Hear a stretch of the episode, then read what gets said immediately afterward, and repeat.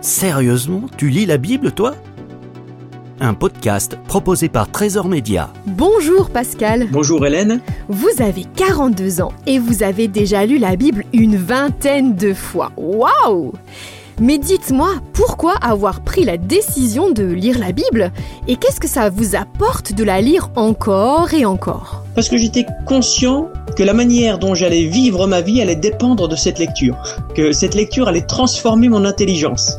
Ben, ça m'apporte euh, surtout une image plus juste de qui est Dieu.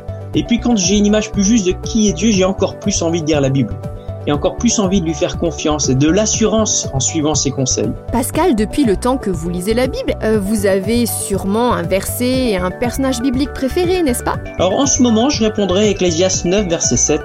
J'aime ce verset qui nous dit que Dieu porte un regard favorable sur ceux qui ont la foi.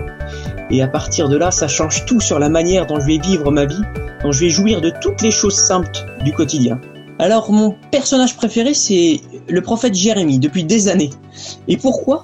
Euh, Parce que sa vie fait pas rêver humainement.